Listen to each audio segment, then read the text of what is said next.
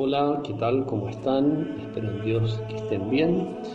Eh, soy Daniel Concha, capellán del Colegio Albamar y quería comenzar una serie de audios, eh, serán no sé si 8 o 10, sobre el himno eucarístico Adoro te devote, te adoro con amor, eh, atribuido a Santo Tomás de Aquino. ¿Y por qué? Bueno, porque se trata de un himno precioso respecto de la Eucaristía una contemplación teológica y llena de piedad del misterio de la entrega del Señor en la Eucaristía. Y la Eucaristía, como bien sabemos, es el centro y la raíz de la vida cristiana, es el centro también y la raíz de la vida de la Iglesia, todo proviene de la Eucaristía. No es un sacramento más, sino que ese es el centro. ¿Y por qué? Porque es Cristo mismo.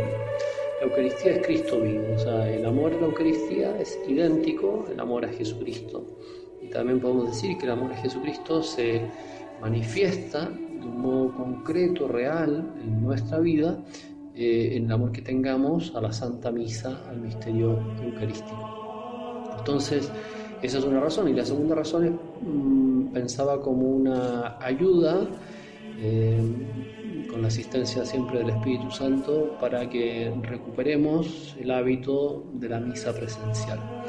Después de estos meses de pandemia, eh, ojalá Dios quiera vayamos poco a poco saliendo de este régimen complejo para pasar a algo más normal y ya se está dando la posibilidad, como bien saben, de asistir a misa presencial, pero eso puede costar porque hay que vencer la comodidad, hay que vencer los pequeños obstáculos que se presenten, pero vale la pena. Entonces, en el fondo, esto, es lo que me movió a, hacer este, esta serie de, audios. Bueno, entonces, ¿de qué se trata? Se trata de un himno eucarístico compuesto mm, eventualmente por Santo Tomás de Aquino. Eh, no hay certeza de que sea él el autor, pero sí, en principio, eh, ya nada más 50 años eh, pasada la muerte de, Santo Tomás, que ocurrió en 1274, aparecen los primeros testimonios de esta atribución. Entonces es una atribución muy antigua como autor de este himno eucarístico, aunque no sabemos con exactitud quién lo compuso, pero sí decir que la espiritualidad que manifiesta este himno, la brillantez, digamos, intelectual, teológica y la piedad profunda son muy coincidentes con los textos que sí conocemos de Santo Tomás. Entonces, aunque no se puede decir con certeza, pero se puede atribuir a este gran santo del siglo XIII. Entonces, es un texto que permaneció oculto durante más de 200 años y quizás permanecería igualmente oculto si no hubiese sido el Papa San Pío V cuando lo introdujo en una serie de oraciones preparatorias y de acción de gracias eh, respecto de la misa, en un misal de 1570. O sea, en 1570 comienza a eh, difundirse este texto y llegó a ser muy amado por, por, evidentemente, el clero y el pueblo cristiano en general. Está compuesto de seis estrofas. Eh, yo comentaré cada una de estas quizás en dos o incluso en tres audios por separado, se van a multiplicar un poquito más, pero el, el, himno completo son seis estrofas de cuatro versos cada una, escrito en latín, y por eso que también voy a, referir al texto latino, porque eso ve la rima, la fuerza, digamos, de composición en la lengua original y evidentemente pasaremos a la traducción. Al final de cada uno de estos audios quiero dejarles eh, el himno, o sea, la estrofa que, comentamos, eh, cantada por un buen coro eh, del que se trate.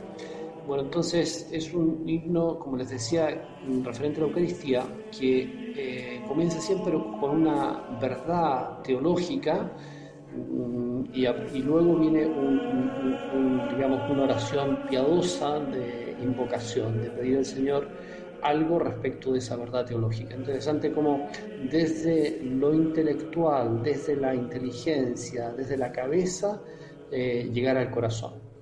Desde la verdad teológica hacia la oración de petición que está expresada en este caso siempre en primera persona.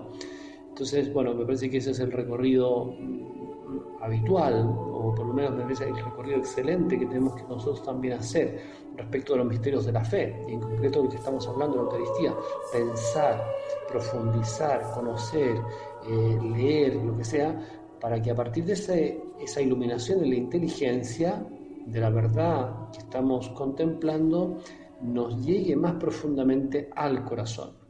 Hay que llegar ahí, hay que llegar al corazón, porque es un misterio no para ser, por así decir, disecado, analizado, sino sobre todo para ser rezado, para ser contemplado. Es más bien un instrumento maravilloso para contemplar el misterio de la Eucaristía, que es el misterio de amor más grande eh, que el Señor ha tenido con nosotros.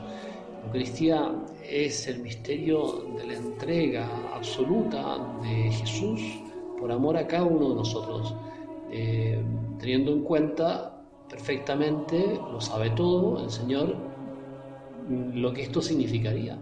O sea, Jesús sabía perfectamente que entregarse como alimento eucarístico sería también eh, ser víctima del maltrato, la indiferencia, eh, el agravio e incluso el sacrilegio pero conociendo todos esos dolores, porque Cristo está vivo en la Eucaristía, todas esas vejaciones, sin embargo, no dudó en entregarse por nosotros. Es el amor incondicional, es el amor infinito. Solamente un amor así, o más bien solamente un amor de Dios, es capaz de hacer algo así. Es la locura del amor de Dios, que, quiere estar con nosotros a cualquier precio, a cualquier precio, o sea, con tal de acompañarnos, con tal de acompañarte a ti y a mí, cada uno de los creyentes, el Señor está dispuesto a pagar cualquier precio, y de hecho paga, porque hay tantos lugares en la tierra en que el Señor está solo.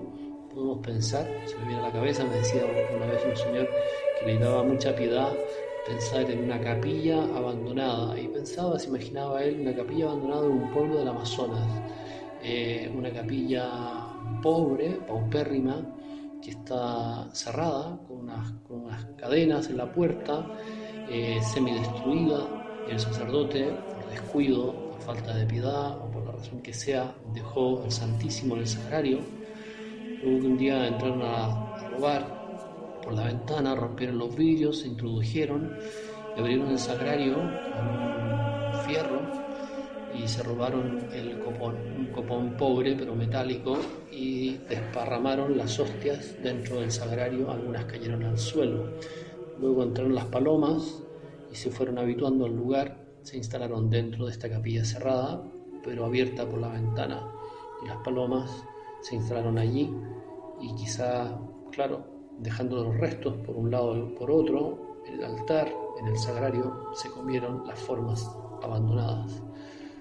Esto es perfectamente posible, es perfectamente posible que haya lugares en los que Jesús vivo lo está sufriendo todo, el desprecio, el descuido, las faltas de delicadeza. ¿Por qué? Porque, porque el Señor no tiene cómo defenderse. Jesús se ha entregado en la Eucaristía, todo Él eh, inerme, sin, sin armas, sin defensa, sin sistemas de protección eh, Jesús no, tiene, en fin, más que la compañía de los ángeles que le pueden mm, adorar y, de alguna manera consolar en su soledad. Pero también pensemos que nosotros, ustedes y yo, queremos ser, eh, entre otros muchos cristianos, adoradores, adorar la Eucaristía, acompañar a Jesús, no dejarlo solo, porque Él verdaderamente se goza de nuestra compañía. Vamos a una iglesia, eh, hacemos una genuflexión frente al Santísimo, y nos ponemos de rodillas y estamos un y, y, quizás nuestro corazón no lata más fuerte, no salte, por así decir, de emoción, pero el de Cristo sí.